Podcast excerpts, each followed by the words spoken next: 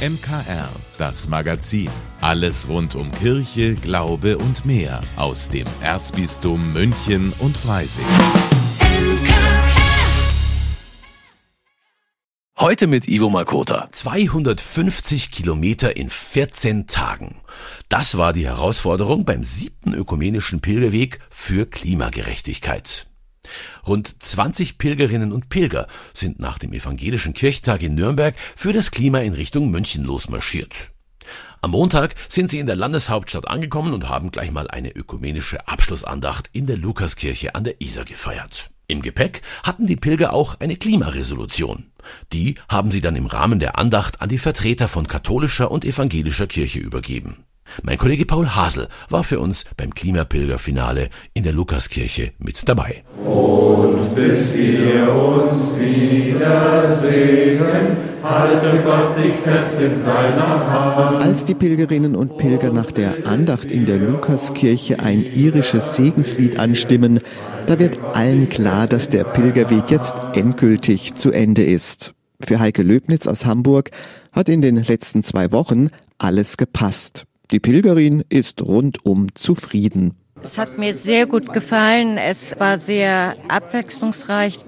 Es war auch eine harmonische Gemeinschaft und es war abwechselnd die Übernachtungsmöglichkeiten in Turnhallen, in Gemeindehäusern und was mir sehr gut gefallen hat, das war eben, dass die Gastgeber so freundlich waren, so gut vorbereitet waren und das war einfach wunderbar.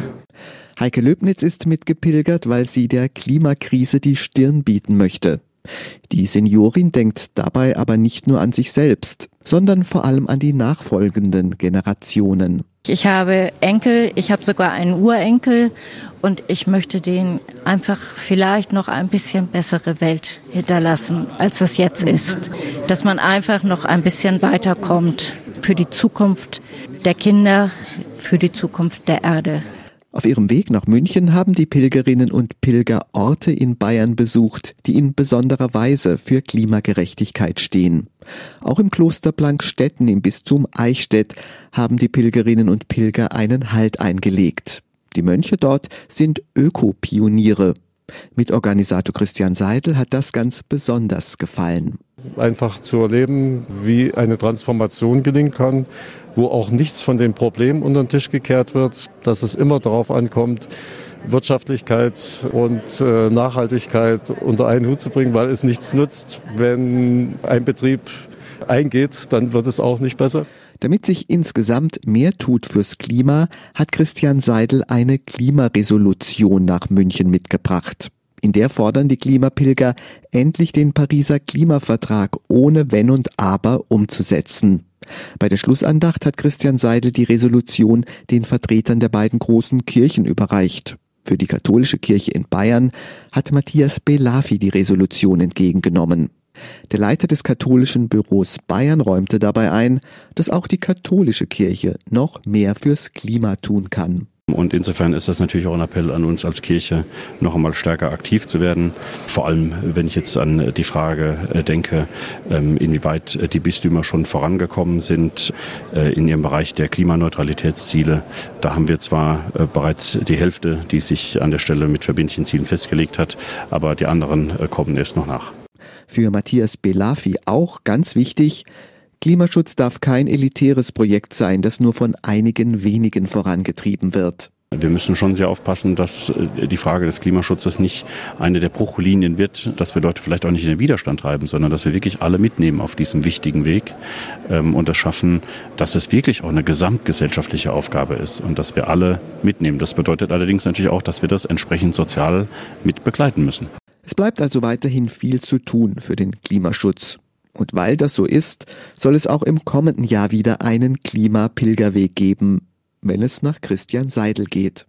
Auch im nächsten Jahr ist davon auszugehen, dass die, Weltklimakonferenz nicht in einem europäischen Land stattfindet, wo wir einen, einen großen Klimapilgerweg dorthin wieder organisieren können. Deshalb ist die Idee im Kopf, es wird auch im nächsten Jahr einen sogenannten kleinen Klimapilgerweg geben über zwei oder drei Wochen. Ich bin sehr, sehr zuversichtlich, der wird auch stattfinden dann wieder. Aus der Münchner Lukaskirche Paul Hasel für das MKR. MKR. Deutschland braucht mehr Pflegekräfte.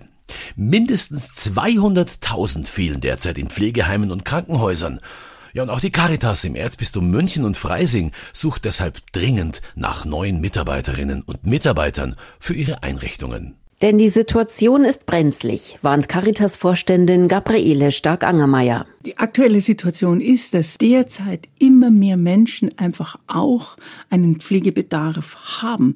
Gleichzeitig werden aber auch die Personen, die diesen Beruf ergreifen können, immer weniger, weil auch diese in der Zwischenzeit in Rente gehen dürfen. Und damit haben wir einen riesen Gap. Um diese Lücke zu schließen, braucht es neue Arbeitskräfte. Damit sich mehr Menschen für einen Beruf in der Pflege begeistern, wirbt die Caritas jetzt mit einer neuen Pflegekampagne. Sie legt den Fokus auf die schönen Seiten des Berufs. Wir haben hier einerseits Menschen, die bei uns gepflegt, versorgt werden, bei uns wohnen, in unseren stationären Altenhilfeeinrichtungen auf den Bildern abgedruckt als auch Mitarbeiterinnen und Mitarbeiter, die sozusagen in der Versorgung tätig sind. Und damit steht der Mensch im Vordergrund. Caritas nah am nächsten. Dass der Claim bei der Caritas der tägliche Ansporn ist, kommt bei der neuen Pflegekampagne deutlich zum Ausdruck. Wichtig war den Verantwortlichen zu zeigen, der christliche Ansatz spielt die Hauptrolle. Nicht nur bei der Betreuung der Pflegebedürftigen, sondern auch im Umgang mit den Mitarbeitenden. Und dazu gehören auch gute Rahmenbedingungen, arbeitsvertraglich geregelte Gehälter, Qualifizierung, Aufstiegsmöglichkeiten und auch ein gutes Team- und Rahmenumfeld. Eine, die mit der Caritas als Arbeitgeber sehr glücklich ist, ist Radica Grätz. Sie wird von allen Rada genannt und ist seit 30 Jahren in der Pflege tätig. Trotz aller Anstrengungen und Herausforderungen liebt sie ihren Job. Wenn Sie jemanden versorgen und sie sehen danach, wie der versorgt und dankbar ist. Alleine diese Ausstrahlung, diese Dankbarkeit, da sage ich, also doch, es hat sich gelohnt. Und natürlich, man geht auch glücklicher und zufriedener nach Hause. Und deswegen bin ich auch nicht ohne Grund so lange in diesem Beruf. Also er nimmt sehr viel, aber er bringt und gibt noch mehr. Jobs in der Pflegebranche. Sie sind vielleicht unterschätzt und haben auf alle Fälle Zukunft. Derzeit sind bei der Caritas im Erzbistum knapp 150 Stellen in dem Bereich Pflege offen, wobei hier auch in der Hauswirtschaft oder für die allgemeine soziale Begleitung Leute gesucht werden.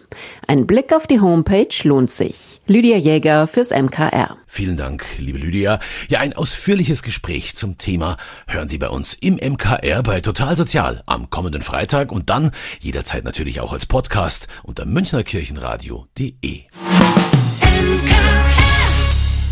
Die Stadt Dorfen feiert heuer ihr 1250-jähriges Bestehen mit einem Riesenprogramm für Groß und Klein. Eines der Highlights ist das Freilufttheater auf dem Marktplatz. Den Klassiker Faust, also den Stoff vom Gelehrten, der sich auf einen Pakt mit dem Teufel einlässt, bringen hier lokale Schauspieler und Profis gemeinsam auf die Bühne. Regisseur Andreas Wiedermann und Kirchenmusiker Ernst Bartmann geben dem klassischen Stoff ein modernes Gewand.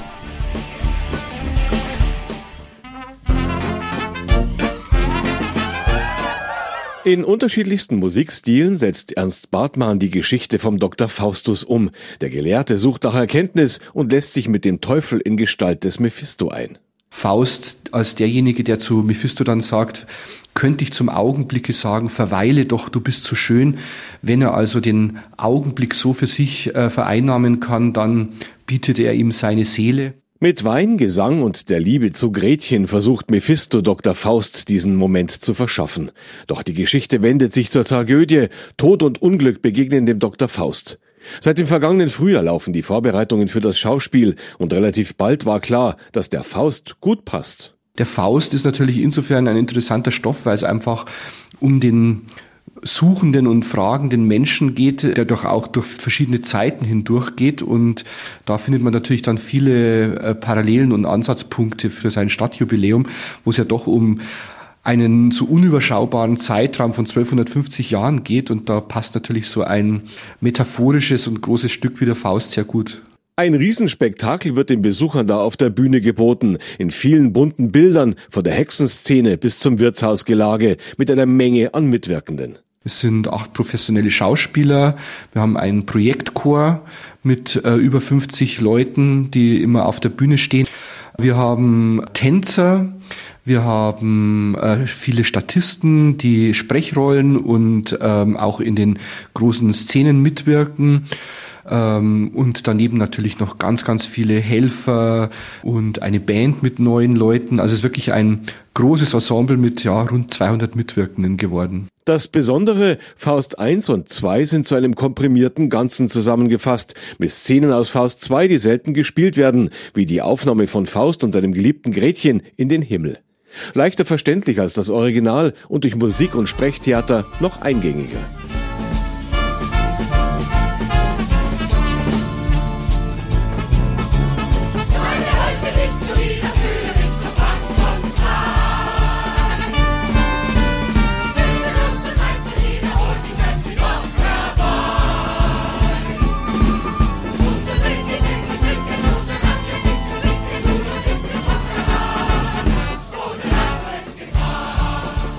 Musik hat Ernst Bartmann komplett selbst geschrieben.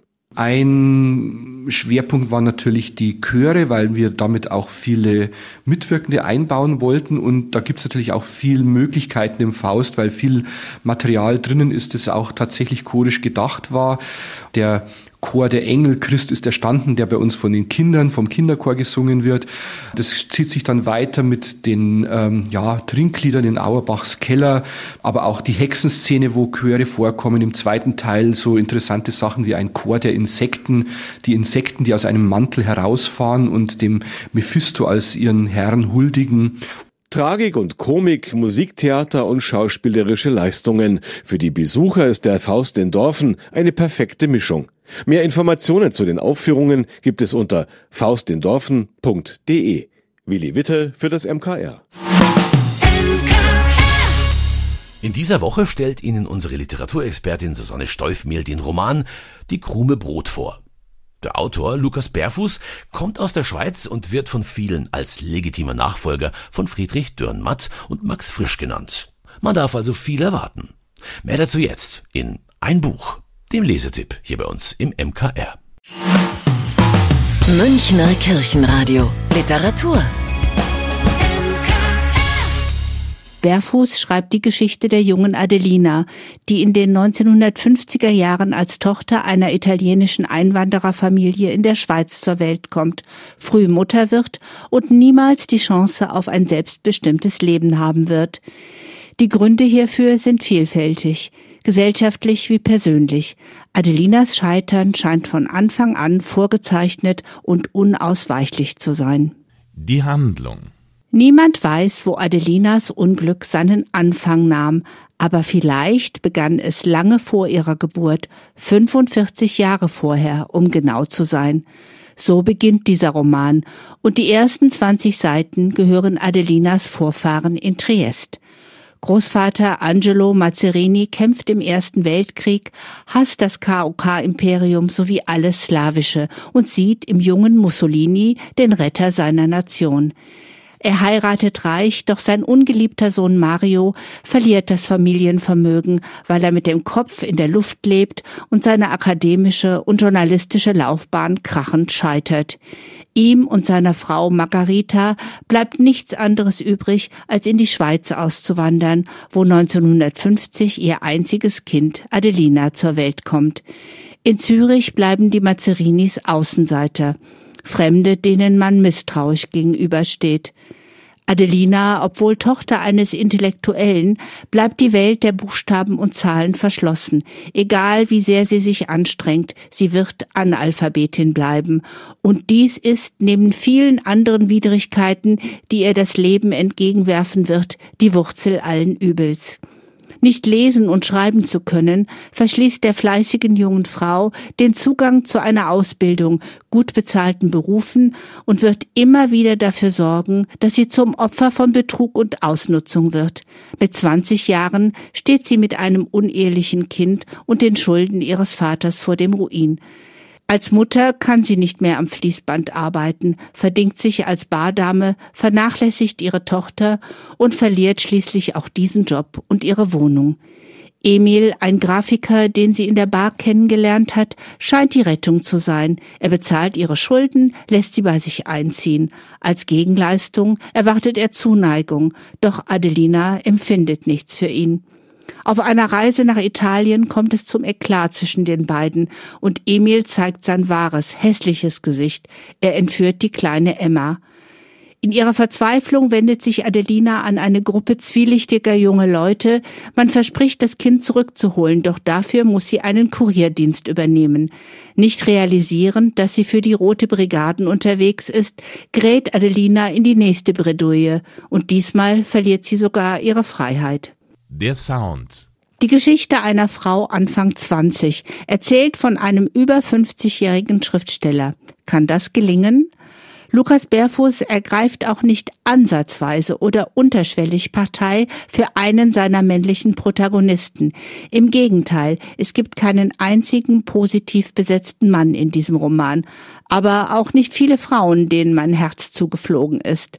Die Welt, in der sich Adelina zurechtfinden muss, das prächtige Zürich, zeigt sich ihr kalt und von Egoismus geprägt. Solidarität unter Frauen hätte hier entscheidend weitergeholfen.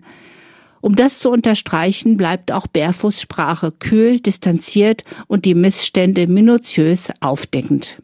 Fakten zum Buch. Die Krume Brot ist der zweite Roman, der im Hamburger Rowold Verlag erscheint. Alle früheren Werke von Lukas Berfuß sind bei Waldstein lieferbar. Das Buch umfasst 222 Seiten und ist mit einem Lesebändchen ausgestattet. Zum Preis von 22 Euro können Sie die Krume Brot in der Buchhandlung Michaelsbund in München kaufen oder online bestellen auf michaelsbund.de. Vielen Dank, dass Sie sich unseren Podcast MKR, das Magazin des Münchner Kirchenradios, angehört haben. Wir freuen uns, wenn Sie unseren Podcast abonnieren und in der Podcast-App Ihrer Wahl bewerten. Am liebsten natürlich mit fünf Sternen. Wir haben auch noch viele andere schöne Podcasts. Diese finden Sie unter münchnerkirchenradio.de und überall, wo es Podcasts gibt. MKR, wir machen Ihren Podcast. MKR, mehr Tiefgang für den Süden.